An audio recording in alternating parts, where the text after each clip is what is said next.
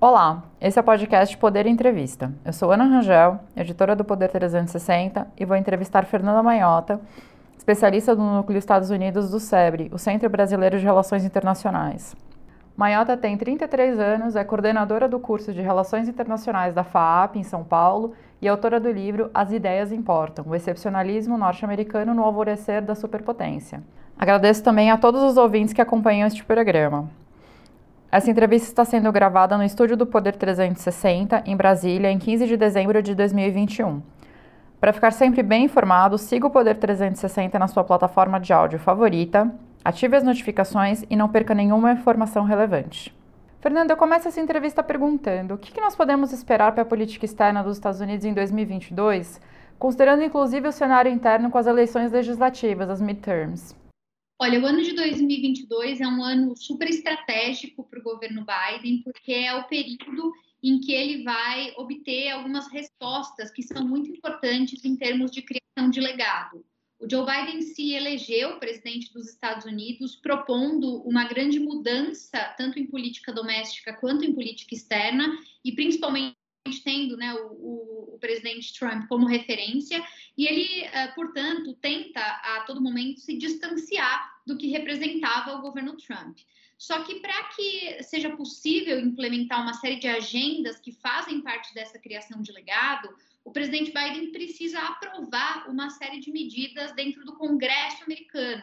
O sistema né, de checks and balances do poder americano pressupõe que existem divisões de competências entre os poderes, e em matéria de política externa, o legislativo, o Congresso, é muito importante, ele é muito atuante, não só ratificando acordos, tratados, como acontece em vários países do mundo, inclusive no Brasil, mas também porque, por exemplo, cabe ao Congresso definir orçamento que determina uh, as verbas para fazer certas incursões internacionais, Cabe ao Congresso a declaração de guerra, que é um outro tema muito importante no contexto de uma superpotência, portanto, se o governo Biden vai conseguir ou não levar adiante algumas das suas propostas, isso demanda apoio político do ponto de vista do legislativo. Hoje, em 2021, nós temos uh, os democratas com maioria nas duas casas legislativas, tanto na Câmara dos Representantes, que é equivalente à nossa Câmara de Deputados aqui do Brasil, quanto uh, no Senado. É verdade que é uma ligeira maioria, não é uma maioria com muita folga. Inclusive, no Senado,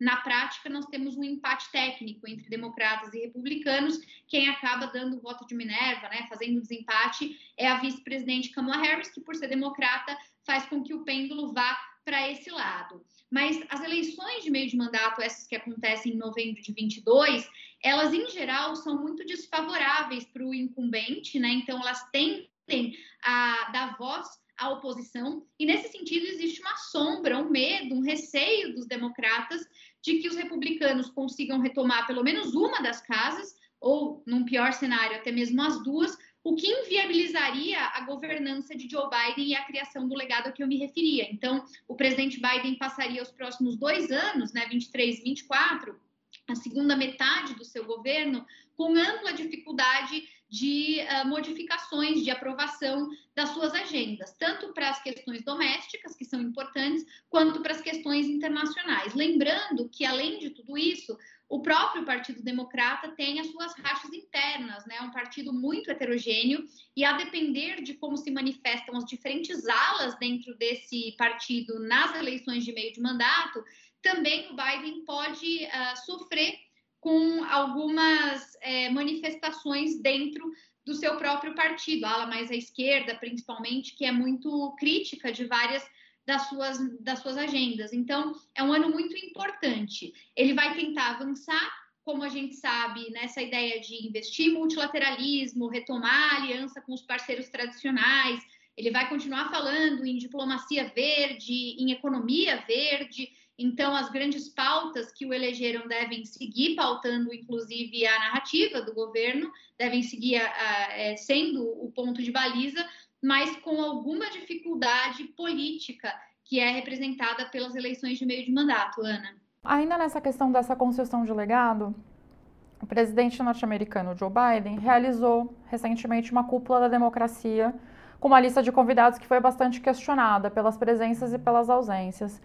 Então, nesse sentido, eu gostaria de saber o que a gente pode esperar da política externa do Biden quanto ao equilíbrio desse de um pragmatismo e de um certo idealismo realista, em teoria. Eu gostaria que você explicasse um pouco melhor essa, essa questão. Pois é, o Joe Biden ele tem traços, né, que remetem a outros momentos da história norte-americana, da trajetória de construção da política externa dos Estados Unidos, dentro do que alguns chamariam de um certo internacionalismo liberal.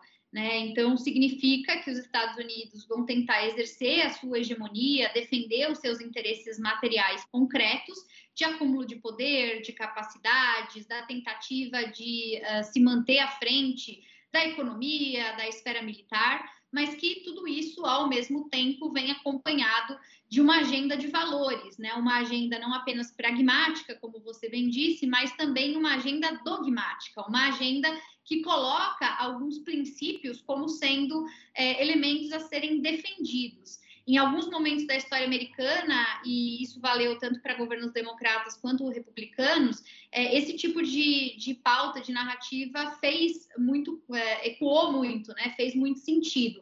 E o Joe Biden é um desses presidentes que se é, é vale dessa narrativa é, do internacionalismo liberal. E, portanto, ele vai é, preconizar alguns valores, como é o caso da promoção da democracia, do livre comércio, do direito internacional com foco em direitos humanos, e vai transformando tudo isso num pacote que precisa ser assimilado dentro desse contexto de liderança norte-americana. Então, me parece que o governo americano, ao realizar eventos como a Cúpula da Democracia, ao uh, encampar a defesa de certos interesses no campo uh, das instituições internacionais, inclusive, tenta resgatar um pouco isso que faz parte da sua tradição, uma tradição de política externa dos Estados Unidos.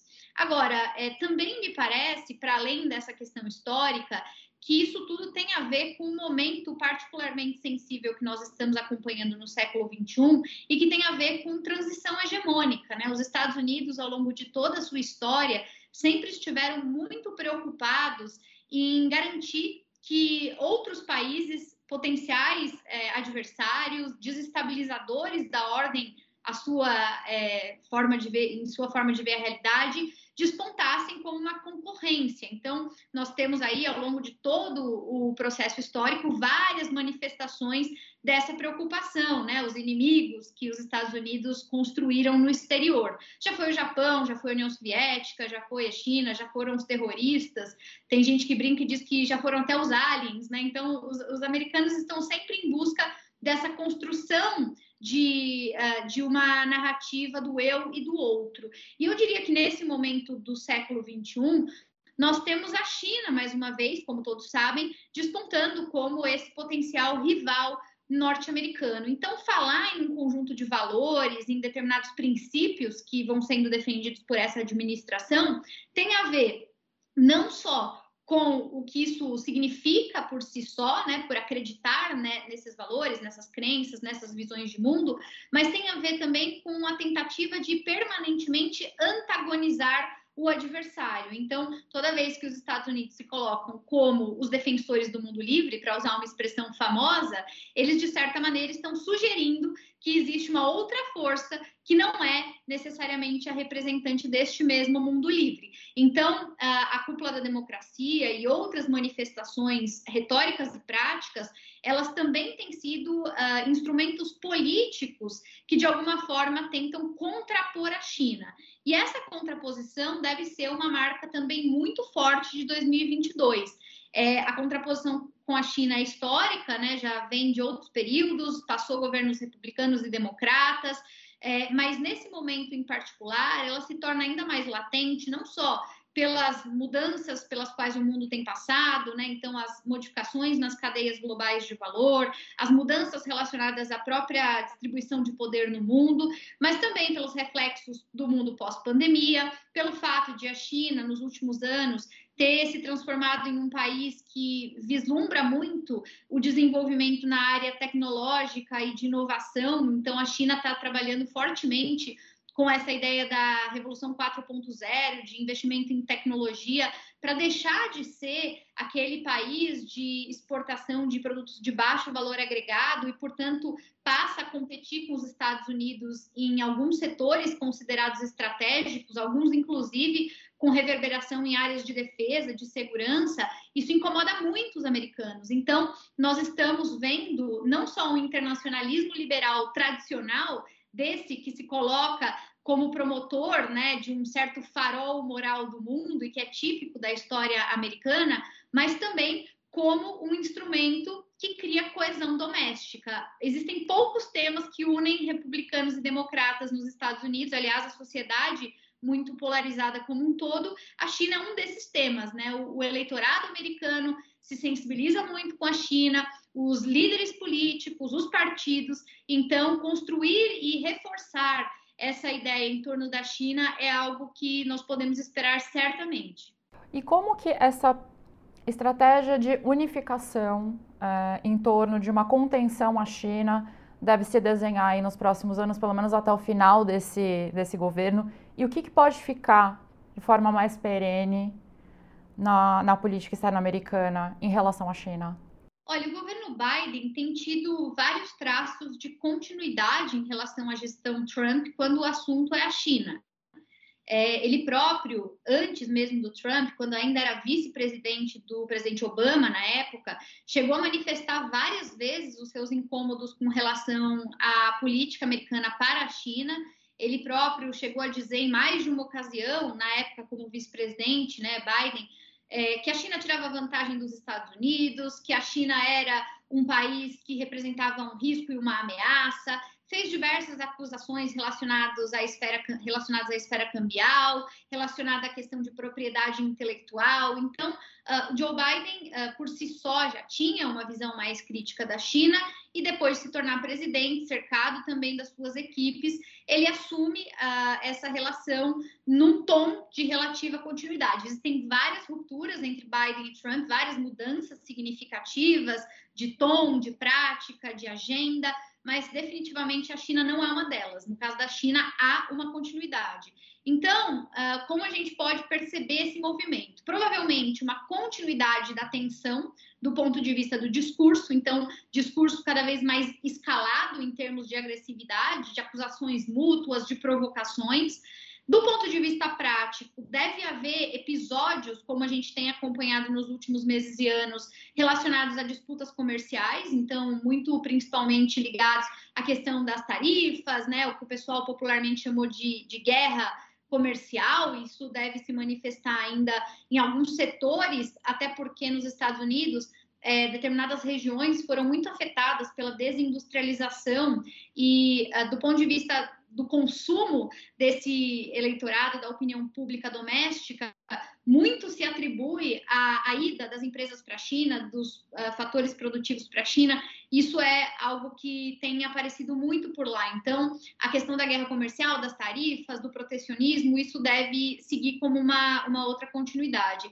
E eu diria que, além de tudo isso, né, além da disputa no discurso, além das disputas uh, comerciais e tarifárias, nós devemos certamente acompanhar algumas disputas por uh, áreas de influência, né? Então, uh, de que maneira essas potências se triangulam do ponto de vista geopolítico para tentar ocupar espaços do mundo, seja por meio de alianças, de projetos de cooperação, seja por meio uh, da formação de blocos, da ingestão, da injeção de investimentos. Então, é como se nós estivéssemos vivendo né, uma tentativa de garantir que uh, cada um desse, uh, por, por, por, parte de cada um desses países, a tentativa é de garantir que eles próprios estejam uh, à frente da, do domínio, do controle, da depender, dos laços de dependência das regiões mais do que seu adversário. Isso tem aparecido muito fortemente em algumas regiões do mundo, como é o caso da disputa na África, em parte da Ásia e da Europa, já também há pelo menos uma década quase duas na América Latina. Se nós olharmos para os projetos mais significativos da China, nós temos hoje o Belt and Road Initiative, né, o que o pessoal chamava de reconstrução da Rota da Seda, e, ou do cinturão, né, que também é a forma como em português a gente se refere, é um projeto super audacioso de infraestrutura envolvendo bilhões de dólares investimento massivo da China em várias regiões do mundo para criar portos, aeroportos, redes é, aeroviárias, rodoviárias, enfim. E isso dá aos países que recebem esses investimentos uma melhoria de qualidade de vida, gera empregos e tudo mais, mas evidentemente uh, também cria laços de dependência, também cria é, uma, uma série de passivos que precisam ser discutidos, tanto do ponto de vista econômico-financeiro quanto do ponto de vista político. Então, imagino que nos próximos anos nós teremos Estados Unidos e China barganhando essas regiões e tentando puxar para próximo de si essas zonas de influência, né? O caso do Brasil também é sintomático agora com a história da disputa do 5G, né? Todo mundo falando sobre o que o 5G representa desse ponto de vista, né? Os chineses tentando ganhar mercado por aqui, os americanos preocupados com esse avanço chinês, então tentando atrapalhar de certa maneira a prevalência e a competitividade da China nessa disputa, são exemplos do que eu estou chamando de é, conflito por zonas de influência, Ana. De que forma os Estados Unidos acertam e erram em relação à condição da política a algumas dessas regiões estratégicas? Eu cito o Sudeste Asiático, África, onde a China tem uma porção de investimentos de grande porte, o leste europeu, para a gente começar a deslocar um pouco mais também para a questão da Rússia, que é um outro país que tem sido alvo de uma certa antagonização. Pois é, os Estados Unidos eles vivem certos dilemas, né? Os dilemas de ser superpotência. Isso aconteceu com outras superpotências também. O primeiro dos dilemas tem a ver com conciliar a agenda doméstica com a agenda internacional. Muitas vezes, os erros de política externa, vamos chamar assim, eles são reflexo da falta de capacidade ou da falta de energia para que certos problemas sejam endereçados. Isso porque o líder, o representante, o governo, muitas vezes tem que se debruçar sobre questões urgentes, domésticas, que inclusive levam mais rapidamente a uma percepção por parte do eleitorado sobre a qualidade do governo. Então, uh, em muitas situações, a política externa fica relegada a um segundo plano, digamos assim, né? Então, esse é o primeiro problema, o problema de muitas vezes fazer menos ou fazer com menor assertividade do que se poderia ou deveria. Em segundo lugar, tem um outro dilema, que é o dilema é, de prioridades regionais ou temáticas, né? Isso por muitos anos tem assombrado os americanos. Desde pelo menos Obama, os Estados Unidos tentam fortemente uh, recorrer à estratégia que na época foi chamada de pivô para a Ásia, tentando deslocar as atenções que tipicamente têm estado nos últimos anos e décadas no Oriente Médio para o um novo polo de poder, que é um polo de poder evidentemente asiático. Mas por mais que do ponto de vista conceitual isso tenha sido incorporado na retórica americana, do ponto de vista prático, os americanos nunca conseguiram de fato fazer o pivô para a Ásia, então criar uma estratégia coesa com parceiros, com aliados que pudessem de fato colaborar em, em projetos conjuntos, né, projetos comuns, ao mesmo tempo em que a sombra de alguns conflitos anteriores no Oriente Médio permanentemente continua assombrando os americanos, né? Quer dizer, eles viraram reféns de uma espécie de herança maldita criada pela própria política externa americana em outros momentos. Então, não dá para seguir adiante e, e mirar para a Ásia quando você ainda tem coisas mal resolvidas em relação ao passado. Esse dilema é um dilema muito presente na política americana. E quando a gente olha é, para os exemplos recentes, isso salta aos olhos, né? Como foi o caso do Afeganistão, o governo americano em 2021 tentando uh, a, todo, a toda custa se fazer é, convencer como uma potência estável, uma potência confiável, de credibilidade e legitimidade internacional, e de repente houve toda a crise de evacuação do Afeganistão, que nós todos acompanhamos, e que gerou uma enorme repercussão, uma discussão é, é, muito, muito profunda sobre a capacidade de planejamento, execução, sobre como os americanos coordenaram a ação com seus próprios aliados da OTAN. Então, assim, é, eu diria que esses dois dilemas principais que eu tenho listado são, em geral, os é, motivadores, né, os responsáveis por fazer com que alguns dos erros, entre aspas, muitas aspas, com esse juízo de valor, é, possam aparecer. Então, muitas vezes as pessoas dizem: olha, mas por que os americanos não fizeram isso? Ou porque eles deixaram de agir de tal forma? Ou porque eles tomaram uma decisão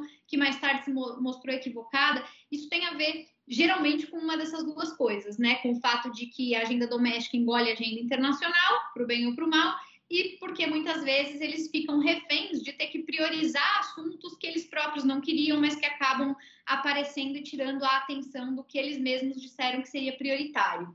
Além disso, acho que tem é, alguns dilemas que vão precisar ser acomodados. Além da China, que a gente já explorou e já comentei antes, Vale a pena uh, colocar nessa discussão também a própria Rússia, com quem os Estados Unidos têm mantido relações bastante conflitivas nas últimas décadas, inclusive durante o governo Trump. Muita gente equivocadamente pensa que, pelo fato de ter havido acenos do presidente Trump com o presidente Putin, isso significou uma melhoria das relações. Não é o caso, a relação se deteriorou muito durante a gestão Trump e chegou na gestão Biden no seu pior momento momento, com uma série de acusações mútuas, provocações de todo tipo. Vale lembrar que o presidente Biden, logo nos primeiros meses de governo, chegou a, chamar o presidente Putin de assassino, né? O que, do ponto de vista diplomático, não é exatamente comum, né? Essas coisas, os protocolos, as linguagens, tudo isso conta muito em política internacional.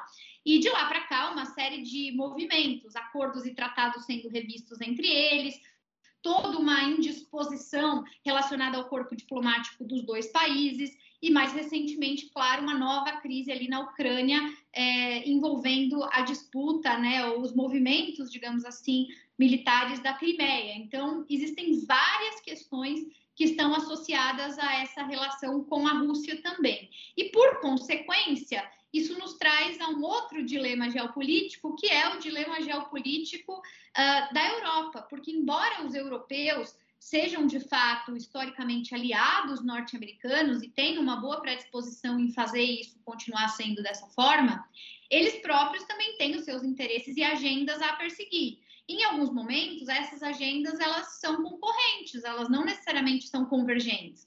E alguns episódios recentes mostram que, embora haja uma boa vontade, também é possível que existam crises entre os Estados Unidos e a Europa. É o caso, por exemplo, da crise que houve em meados de 2021 uh, ah, com a questão do AUKUS, né, aquele acordo envolvendo uh, a Austrália, que, de certa maneira, atrapalhou uma negociação em andamento da França. Os franceses ficaram super incomodados porque os norte-americanos atravessaram uma negociação e atrapalharam a negociação dos franceses. Além disso, a própria situação do Afeganistão, em que os europeus eram aliados com boots on the ground, com gente trabalhando na operação e não foram envolvidos né, nos procedimentos de resgate no, no, primeiro momento. Não houve menção à articulação da OTAN durante os discursos é, que foram feitos no, no momento imediato da tomada de decisão. Então, são relações assim bastante sensíveis e que reverberam de novo no papel da OTAN, em como a OTAN vai se posicionar eventualmente em relação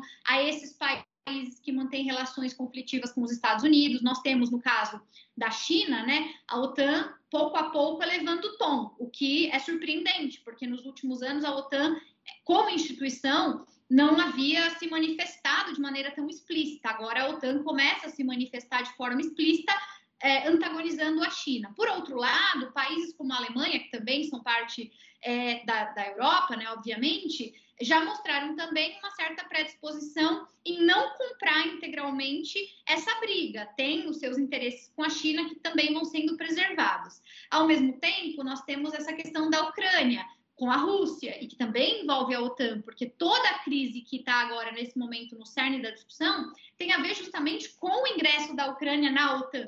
Então, ah, são coisas que vão se conectando mutuamente e que transformam esse enredo em um enredo muito complicado. Isso porque eu não estou nem entrando aqui no mérito de falar da pandemia, dos efeitos adversos que ela causou em todo o sistema internacional, e nem estou entrando no mérito aqui de dizer como elementos da instabilidade do Oriente Médio, por exemplo, ainda entornam mais esse caldo, porque a Rússia também triangula interesses na região, e aí a gente começa uma outra conversa. Então, bem complicada essa perspectiva, Ana. Saindo um pouco da questão geopolítica, queria uma análise sua a respeito dos impactos de longo prazo que o governo Trump deixou em relação a uma revisão mais macro da política externa norte-americana do pós-Segunda Guerra. Olha, o presidente Trump ele é visto como um presidente das rupturas. Existe uma expressão que em inglês é, foi utilizada por alguns autores e que resume bem né, o que significou o Trump, que é a política do withdraw, né, a política da retirada. Então, mais do que construir algo, o Trump deixou como legado aquilo que ele desconstruiu, aquilo que ele descontinuou, aquilo de que ele retirou os Estados Unidos, né? Ele é considerado um presidente de ruptura justamente porque ele bate de frente com aquilo que os próprios norte-americanos tinham proposto para a nova ordem internacional do pós-Segunda Guerra Mundial, lá nos anos 40, que era é, um tipo de liderança focado nos Estados Unidos, nos valores norte-americanos e principalmente numa rede de apoio de instituições multilaterais que o Trump o tempo todo se ocupou de criticar. Então, o sistema ONU e todos os seus braços, né, o próprio sistema de organização econômica que surgiu logo depois da ONU, o sistema de Bretton Woods, FMI, Banco Mundial, mais tarde o GATT, que deu origem à OMC, né, que também foi muito criticado por ele, a OTAN. Então, uh, os valores que pautaram a criação por parte dos próprios norte-americanos dessa ordem e que impulsionaram o tipo de liderança do ao longo dos anos foi fortemente atacado pelo presidente é, do país décadas depois. E ele atacava é, essas estruturas, esses valores, esse tipo de política externa mais é, missionária, cruzadista, digamos assim, porque ele entendia que os custos não superavam os benefícios. E isso nos leva a uma outra característica da gestão Trump, que é a visão curto-prazista de política externa. Né? Então, um presidente que alguns chamariam, já ouvi em algumas situações essa expressão, é, o, o, professor Carlos Poggi, meu amigo, sempre fala, né, uma política externa contábil. Né? Então, é como se a gente abrisse uma planilha e colocasse aqui de um lado o que é que custa, do outro lado o que é que ganha, faz um balanço, vê se os custos superam os benefícios. Mas política externa não é só sobre isso. Não tem a ver só com déficit comercial, superávit comercial política externa tem a ver com tiros de longo prazo, tem a ver com o lugar que você quer ocupar no mundo, com o tipo de liderança que se quer exercer. E nesse sentido é que a política externa do Trump foi muito criticada, porque, embora tenha, no curtíssimo prazo, proposto renegociações que até poderiam fazer sentido, como acordos de livre comércio em que os Estados Unidos se encontram, ou a própria participação dos europeus na OTAN, é, perdeu de vista a razão pela qual essas coisas foram criadas e os efeitos do ponto de vista político que elas criam. O presidente Trump, em vários movimentos que adotou, é, criou oportunidade para a China, na verdade. Então, ao mesmo tempo em que ele tinha como grande mote vamos conter a China, a China é o inimigo a ser combatido, ele tomou decisões que pareciam certas no curtíssimo prazo, mas que rapidamente, em seus desdobramentos, levaram a China a ocupar vácuos de poder. Então, só para dar um exemplo, né? Então, é, nesse sentido, o legado que o Trump deixa é um legado de retirada, de saída, de ruptura e principalmente de crítica a essa ordem liberal, é, trazendo para o centro do debate de política externa uma perspectiva mais é, nacionalista e, em alguma medida, também populista, né? trazendo para a política externa essa dimensão dos efeitos né, de uma narrativa do Salvador, aquele que, de certa maneira, vem para contrariar a, a elite uh, do establishment político e que de maneira orgânica vai representar os interesses do americano médio frente às forças de um dito globalismo existente. Então, ele é um pouco essa figura, né? não deixa de ser também a expressão da emergência de uma direita radical que tem sido amplamente estudada e que se manifesta em vários países do mundo, não apenas nos Estados Unidos. Ana. Em relação ao último ano do governo Bolsonaro, pelo menos do primeiro mandato, o que, que a gente pode esperar do governo norte-americano em termos de posicionamento é, quanto ao Brasil e quanto à América Latina como um todo? Olha, em relação à América Latina, o governo americano, não agora no Biden, mas durante todas as últimas décadas, tem tido uma postura muito reativa. A América Latina não é exatamente uma prioridade para esses governos. A América Latina costuma aparecer na agenda do dia, geralmente é, como é, resposta a crises que se manifestam de maneira pontual. Então, quando há uma crise política em um determinado país, então os norte-americanos se manifestam em relação a isso. Quando alguma temática, geralmente envolvendo assuntos é, transnacionais, do tipo combate ao crime organizado, tráfico de drogas, é, aliança para combater a corrupção. Esse tipo de agenda mobiliza muitos esforços multilaterais e também, claro, principalmente na América é, Central e do Norte, a questão da imigração. Então, em geral, a América Latina ela não é vista como um tema de primeira grandeza prioritária do governo americano. Né? O governo americano tem trabalhado outras regiões do mundo com um olhar mais sensível do que o nosso, e quando trata da nossa região, geralmente é para endereçar esses temas que eu mencionei. Né? Geralmente é administrando crises, gerenciando é, e negociando situações complexas. O que não significa que não exista uma relação consolidada. Aliás, é, é, disso que se trata a política internacional. Não se trata apenas de uma relação em nível é, elevado de líderes ou governos, por exemplo, tem a ver com a mobilização e os interesses pró-business, com a sociedade civil, com os fluxos de comércio, de investimento. Então, quando eu digo que nós não somos prioritários, isso em nenhum momento significa que nós simplesmente não temos relevância. Nós temos muita relevância, mas nós não somos, do ponto de vista do desenho uh, estratégico da política externa, um foco de atenção imediato. Né? No caso do Brasil, as relações elas são uh, estruturalmente muito positivas e colaborativas.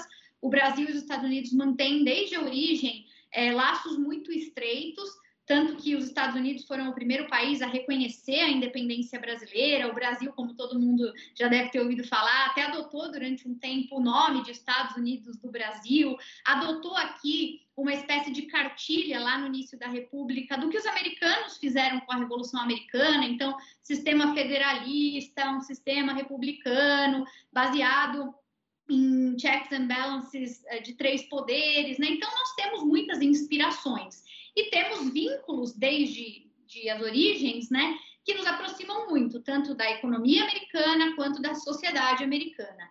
Isso foi válido e tem sido válido nos mais diferentes governos. Nós já tivemos ao longo da nossa história é, predisposição de um maior alinhamento com os Estados Unidos, então a visão de que o Brasil deveria assumir os Estados Unidos como seu parceiro prioritário, e nós já tivemos na contramão disso, no lado oposto disso, governos que entendiam que o Brasil não deveria adotar os Estados Unidos como um parceiro prioritário, deveria diversificar suas parcerias, buscar mais autonomia, principalmente considerando os Estados Unidos como uma superpotência. Mesmo nesses contextos de disputas internas, no Itamaraty, nas presidências da, da República em diferentes momentos, nós não, é, em nenhum momento, tivemos de fato uma ruptura. Nós tivemos uma oscilação de posições, mas os Estados Unidos, em todos os momentos, foram mantidos como um interlocutor importante. E dessa forma também tem sido de lá para cá. Né? Nós tivemos momentos em que houve maiores afinidades entre certos presidentes norte-americanos e brasileiros, é, e momentos de maior afastamento. Nós, por exemplo, todos devemos nos lembrar da boa relação que até chamava a atenção de algumas pessoas entre o presidente Bush filho e o presidente Lula. Né? Foi uma relação muito próxima entre eles, né? para não falar do Clinton com o FHC, que todo mundo lembra também.